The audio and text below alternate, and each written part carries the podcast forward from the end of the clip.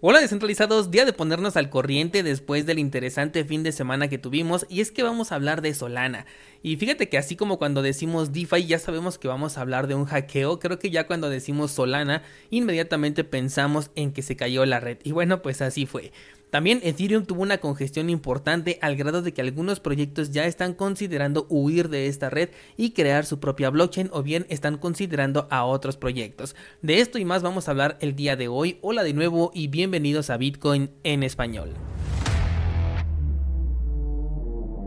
En este podcast adoptamos la filosofía de una economía sin intermediarios, una interacción económica punto a punto que nos permite transferir valor sin ninguna clase de restricción. Hemos cambiado las cadenas centralizadas que limitaron nuestra economía durante años por cadenas de bloques que entregan transparencia a nuestra interacción económica. Y todo gracias a Bitcoin.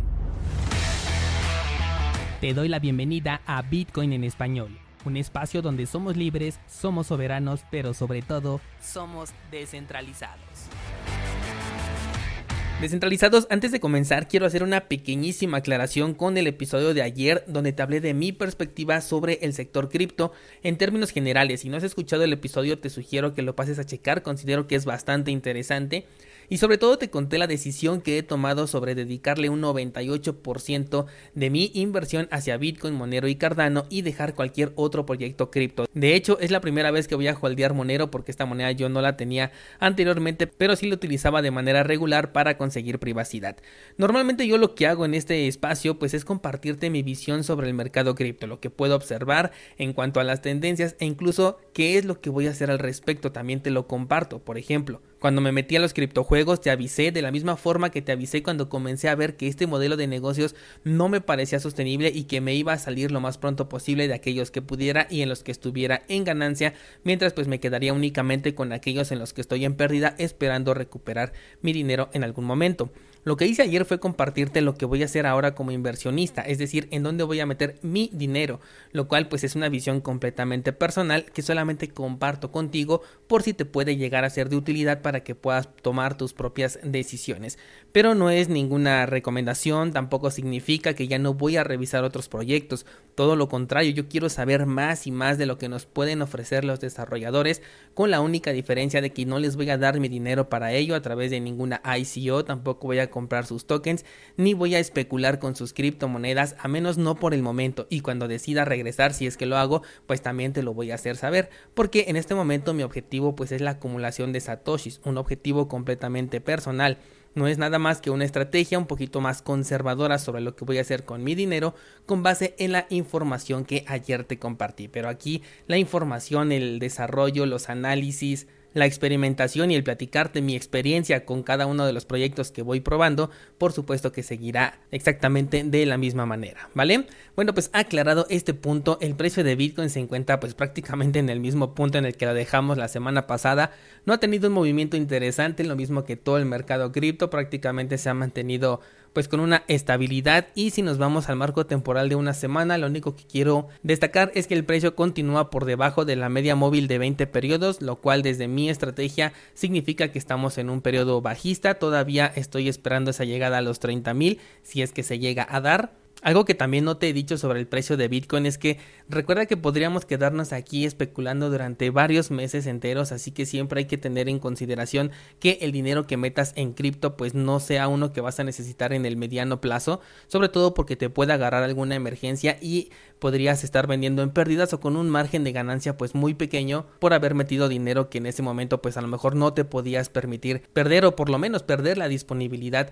inmediata de ese dinero. Yo estoy especulando que de aquí a lo mejor a julio o agosto pues este, esto se pueda recuperar este mercado. Sin embargo, esto puede no ocurrir. Podemos incluso entrar en una tendencia todavía más bajista, quedarnos todo un año por debajo de los 30 mil y ya recuperarnos hasta el 2023 de cara al nuevo halving que ocurre hasta 2024. Así que siempre considera el peor escenario, no con el objetivo de que seamos pesimistas, sino con el objetivo de que realmente sepas si ese dinero lo vas a poder holdear en caso de que el escenario se convirtiera en pesimista. Ya que estando preparado para lo peor, las sorpresas pues se reciben de una mucho mejor manera. Vamos con las noticias y comenzamos con dos tokens, el Bored Ape y Shiba Inu, los cuales quieren abandonar la red de Ethereum, quieren huir directamente, nos dice aquí el artículo, y esto es justamente por las altas comisiones que maneja esta red, ya que el fin de semana, de acuerdo a una congestión que se tuvo justamente por motivo de este proyecto de Bored Ape, las comisiones de Ethereum subieron hasta en 1000% en un solo día, quedando hasta en 300 dólares por transacción. La red se congestionó enormemente, no se podían hacer transacciones, muchas de ellas fallaron. Hubo muchas personas que pagaron altas comisiones para participar en este proyecto de Bored Ape y simplemente la transacción nunca se gestionó, pero la comisión sí la perdieron. Pero bueno, de eso vamos a hablar en un momento. Ahorita el punto es que estas dos eh, redes están pensando en crear su propia red blockchain y por lo menos Shiba Inu ya tiene un paso más adelante, ya lo han mencionado desde ocasiones anteriores y esta red se conocería como Shibarium. Lo único que no me gusta es que tendría un nuevo token el cual se llama Bon. Aquí ya personalmente me deja de gustar completamente, de por sí sabes que yo no soy partidario de Shiba, a mí nunca me gustó este proyecto desde un inicio y ahora eh, están confirmando que van a tener un nuevo token, esto significa una nueva emisión de dinero que es prácticamente de la nada y las personas pues seguramente van a tener que comprar este token a través de otras criptomonedas que ya han conseguido un valor en el mercado como por ejemplo Ethereum, Binance Smart Chain o alguna otra. La verdad es que no le veo ningún motivo a sacar un nuevo token, sobre todo cuando ya tienen uno, simplemente podrían generar un airdrop. No sé si respeten, por ejemplo, que los poseedores del token de Shiba puedan canjearlo por tokens Bond. Y también habría que echarle un ojo a cuánta cantidad se van a quedar los desarrolladores, porque ya sabemos que normalmente ellos cuando sacan un producto, pues terminan quedándose con una gran cantidad y eso pues termina en centralización. Pero lo que sí me parece muy importante es que están buscando ya crear su propia blockchain. Ellos no tienen ningún proyecto avanzado como sí lo tiene ya Shiba y quieren que la organización descentralizada, entre comillas, sea quien dictamine si se crea una nueva red o si se crea, por ejemplo, una segunda capa dentro de la red de Ethereum, ya que se han dado cuenta que definitivamente no es sostenible quedarse en esta red. Esta decisión podría llegar a ser replicada por algunos otros proyectos que también tengan esta clase de problemas, pero bueno, son palabras que han dicho los mismos desarrolladores. Vamos con la siguiente noticia y es que ahora ya es posible pagar las facturas e impuestos con Bitcoin en Estados Unidos, esto a través de la plataforma de Bitrefill. Bitrefill es una plataforma que te permite comprar con criptomonedas tarjetas de regalo que puedes utilizar en diferentes países de servicios como por ejemplo Spotify, Netflix, Nintendo, Steam, entre algunas otras. Amazon, por ejemplo, son de las más interesantes y a través de ellas pues tú ya puedes adquirir tus productos o servicios que prácticamente estuviste pagando con Bitcoin. Es una plataforma muy interesante que además no te pide un Know Your Customer para poder adquirir tus tarjetas de regalo, pero no te confíes tanto, no es como que sea 100% privado, ¿vale? Bueno, pues ahora ya vas a poder pagar algunas facturas de tarjetas de crédito, servicios públicos, atención médica, pagos de hipotecas y hasta los impuestos, todo esto en Estados Unidos a través de esta plataforma. Sin embargo, va a funcionar de una manera muy diferente, ya que aquí sí tienes que hacer un registro de Know Your Customer para que se sepa perfectamente pues a quién va dirigido este pago. Y como se trata de un servicio pues ya digamos que gubernamental o centralizado pues ahí sí tiene que ir ligada tu identidad cosa que personalmente no recomendaría mucho utilizar. Bitrefill me parece muy bueno para hacer compras entre comillas anónimas o por lo menos seudónimas, como para agregarle esta capa de inseguridad en temas de privacidad a través del pago de impuestos con criptomonedas. Y aunque en este caso la plataforma hace de intermediario y ellos se quedan con las criptomonedas, pues personalmente no me gusta la idea de estar entregando Bitcoin hacia el gobierno cuando ellos nos están entregando una divisa que se devalúa constantemente, pues yo creo que lo mejor es regresarles su divisa y nosotros quedarnos con nuestras criptomonedas. Como te digo, en este caso no aplica porque es Bitrefill quien finalmente se queda con las criptomonedas con las que estás pagando y ya ellos se pondrán de acuerdo en el pago que seguramente será con dinero fiat con las plataformas gubernamentales, pero lo hago extensivo para otros gobiernos u otros países en los que te lleguen a permitir pagar tus impuestos con criptomonedas.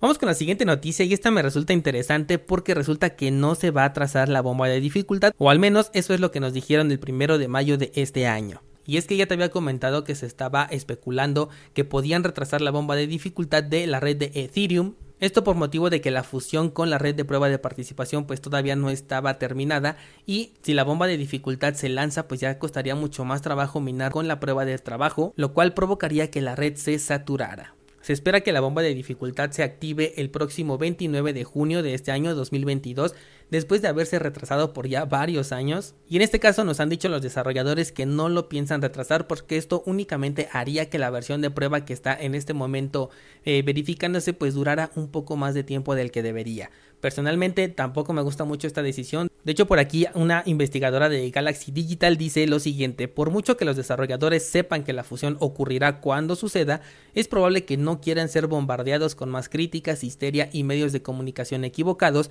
que digan que la fusión simplemente no ocurrirá o que ocurrirá en diciembre solamente porque la bomba de dificultad fue retrasada para esa fecha. En otras palabras, es probable que no quieran retrasar la bomba de dificultad simplemente para ya no generar más malas noticias alrededor de todos estos retrasos que ya han tenido en la red de Ethereum con uno o con otro detalle desde hace ya varios años. Y esto puede resultar peligroso porque si lanzan algo sin realmente estar terminado podría tener los efectos que hemos visto por ejemplo en la red de Solana con constantes caídas e intermitencias en la red. Pero bueno, por el momento Ethereum dice que no va a retrasar la bomba de dificultad. Vamos a ver hasta cuándo pueden sostener esto o si realmente no la retrasan y el 29 de junio podemos ver el cambio en la dificultad de minería de Ethereum y cuáles serán los efectos que tiene directamente en la red o si finalmente sí podremos ver esta fusión que ya se está esperando y tendríamos a Ethereum en una prueba de participación. Vamos con la siguiente noticia y ya te adelantaba hace un momento del proyecto de Bored Ape, el cual puso a la venta una colección de lotes de sus tierras en un metaverso que se llama Otherside. La altísima demanda de estas tierras hizo colapsar a la red de Ethereum, llevando las comisiones a niveles de 399 dólares por transacción. Y esto provocó estragos, por supuesto, en todas las aplicaciones descentralizadas que corren en la red de Ethereum, porque pues las comisiones se fueron directamente a las nubes. El sitio web de este proyecto señaló que se emitieron 55 mil lotes de tierra en el metaverso en formato de NFT a un precio de 305 ApeCoin, lo que equivale más o menos a 5.500 dólares por cada uno de estos tokens NFT. Como te decía hace un momento, hubo muchas personas que intentaron participar en este proyecto comprando tokens NFT que pagaron las comisiones de transacción, pero que finalmente la transacción no se realizó debido a esta saturación. Al respecto, la compañía dice lo siguiente: Estamos al tanto de las transacciones fallidas de algunos usuarios debido a la increíble demanda siendo forzada a través del cuello de botella de Ethereum. Para aquellos afectados, apreciamos su voluntad de trabajar con nosotros y sepan que los respaldamos y estaremos restituyendo las comisiones que ustedes gastaron. Entonces, en teoría les van a devolver las comisiones que pagaron, que pues no son para nada pequeñas, como te dije, llegaron hasta 399 dólares únicamente por la comisión, más el costo de 5.500 dólares por token NFT. Así que no es una cantidad despreciable y bueno, en este caso la compañía dice que se los van a regresar. Como te decía hace un momento, Bored Ape está también considerando migrar de la red de Ethereum ya sea hacia una segunda capa que ellos mismos puedan crear, utilizar algunas de las ya existentes como por ejemplo Arbitrum, Optimism o Polygon o incluso crear su propia blockchain completamente independiente, lo cual sería un paso un poquito arriesgado porque ya se enfrentarían al problema de la centralización, pero a esto se han visto orillados debido a que la red de Ethereum simplemente no soporta este tipo de proyectos. Y no es la primera vez que lo vemos, ya en otras ocasiones la red de Ethereum se ha saturado simplemente porque sale un proyecto que se convierte en famoso de la noche a la mañana, por ejemplo sucedió con los CryptoKitties en 2017, ha sucedido con Axie Infinity y no me acuerdo qué otro proyecto también hubo el año pasado que hizo que se congestionar a la red. Así que esto se repite constantemente debido a la ineficiencia que tiene en este momento la red de Ethereum. Por eso es muy importante lo que te comentaba en el punto pasado de la bomba de dificultad y de la migración hacia la prueba de participación. Vamos con la siguiente noticia y nos toca hablar de Solana, red que experimentó una importante congestión que interrumpió el funcionamiento normal de la red durante un lapso de 7 horas. Durante 7 horas estuvo apagada prácticamente esta red debido a que bots inundaron la red para poder intercambiar tokens NFT. Debido a esto, los validadores de la cadena de prueba de participación quedaron expulsados del consenso y ni siquiera saben por qué quedaron expulsados y esto frenó completamente la producción de nuevos bloques por lo que la cadena se quedó congelada durante 7 horas. Lo más importante de esto es que no es la primera vez que ocurre, ni siquiera es la primera vez en este año, ya van como tres o cuatro veces que se cae la red de Solana en tan solo lo que va de este año. Y de acuerdo al artículo que tengo aquí en pantalla, en un acumulado la red de Solana ha permanecido inoperable durante más de 70 horas debido a diferentes problemas, ya sea por ataques de DOS, porque los validadores se quedaron fuera del consenso por cualquier razón, pero terminan fuera, tienen que reiniciar, volver a sincronizar la cadena en algunos casos para finalmente poner a operar nuevamente la red. Además, esto lo consiguen hacer en un periodo entre comillas corto de tiempo debido a la extrema centralización que tiene el proyecto ya que muy pocos nodos son los que están participando y son los que se caen y por eso se, se genera esta congestión en la red y son ellos los que tienen que reiniciar el proceso para volverle a dar vida a esta cadena de bloques de Solana. Algo que me parece bien interesante es que a pesar de que prácticamente cada mes o cada 20 días este proyecto tiene un problema de este tipo, pues el precio se mantiene prácticamente intacto si nos vamos al al gráfico, pues podemos ver que el precio se ha movido de la misma manera que todo el mercado, por lo tal nos podemos dar cuenta que las, caídas, los apagones que ha tenido esta red, pues no han tenido ninguna repercusión directa en el precio y esto nos deja ver que las personas únicamente están especulando y que realmente no les interesan ni los fundamentales ni que realmente sea una tecnología que pueda llegar a cambiar la forma en la que hacemos las transacciones. Por ahí se consideraba a Solana, por ejemplo, como la red Visa del, del sector cripto pero la verdad es que lo único que ha demostrado es ser completamente ineficiente para este tipo de situaciones. Se decía que era la red más rápida, sin embargo con esas 70 horas fuera de línea pues difícilmente lo podemos considerar como un proyecto exitoso. A mí la verdad sí me sorprende demasiado que el precio siga bastante estable. Para mí esta criptomoneda ya debería de irse a cero porque ha demostrado una y otra vez ser ineficiente. Pero bueno, la especulación está completamente separada de los fundamentales y eso también tómalo mucho en cuenta porque los fundamentales no siempre le dan el impulso necesario a un proyecto. Tenemos por ahí, por ejemplo, a IOTA, un proyecto que considero súper interesante y su precio está pues muy por debajo incluso del, del, valor de un dólar, sin que este proyecto haya tenido interrupciones en su red ni ninguna dificultad al respecto. Lo único que tuvo fue algo con su cartera y en este caso Solana se mantiene pues en los 87 dólares por el momento e incluso ha estado por arriba de los 200 dólares a pesar de todos los problemas que ya viene acarreando. Así que es un caso bastante interesante que te sugiero que le pongas atención porque mejor proyecto no siempre significa el precio más alto ni viceversa. Por último, quiero darte un dato muy interesante y es que la predicción de texto de un smartphone ha adivinado la frase semilla de un usuario de criptomonedas. Esto es súper importante porque a través de un smartphone, una persona que utiliza su cartera y recuperó su wallet a través de las semillas de recuperación, es decir, de las 12, 18 o 24 palabras que te entrega una cartera cuando la creas, se dio cuenta que al momento de querer escribir cualquier otra cosa que incluyera la primera palabra de estas semillas de recuperación, la inteligencia artificial del dispositivo automáticamente le sugería la siguiente palabra. Al principio creyó que pues era una simple coincidencia que las dos primeras palabras pues fueran las mismas, pero comenzó a escribir cada una de ellas en el mismo orden y le iba sugiriendo la siguiente palabra, no siempre en el orden correcto, a lo mejor le sugería una palabra, pero la tercera sugerencia que le ofrecía era la palabra correcta que pertenecía a las semillas de recuperación. Y esto es muy peligroso porque si un smartphone cae en manos de una persona que conoce este tipo de vulnerabilidades, puede simplemente entrar a una aplicación de mensajería de texto, comenzar a escribir palabras random y fijarse en qué palabras les están recomendando para poder reconstruir las palabras semilla de recuperación. Y con esto sabemos que tienes acceso a las criptomonedas sin importar si tú tienes un dispositivo en hardware o una de papel con las semillas de recuperación sí se puede acceder a las criptomonedas de cualquier cartera. Así que toma mucho esto en cuenta. Yo por eso siempre te he dicho que las carteras nunca las uses en un dispositivo móvil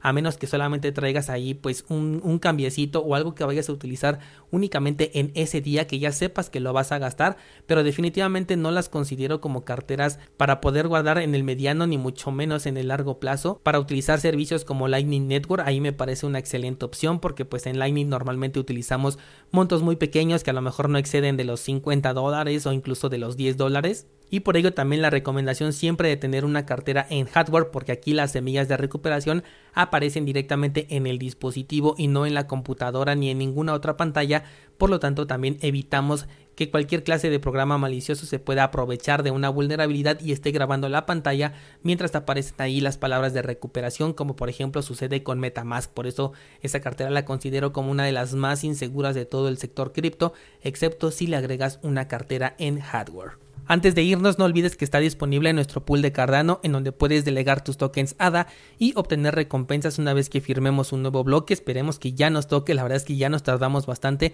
También tienes el enlace a nuestra página de minteo de tokens NFT, también dentro de la red de Cardano, y tienes el enlace para cursosbitcoin.com. Esta semana subo tres nuevas clases. Recuerda que estamos en el curso análisis de el nuevo Ledger Nano S Plus, aspectos técnicos de Bitcoin, el cual está demasiado interesante. Te sugiero mucho que lo pases a checar. Cualquier cosa que quieras comentarme, nos vemos en el grupo de Discord. No tengo nada más que contarte, así que hasta pronto.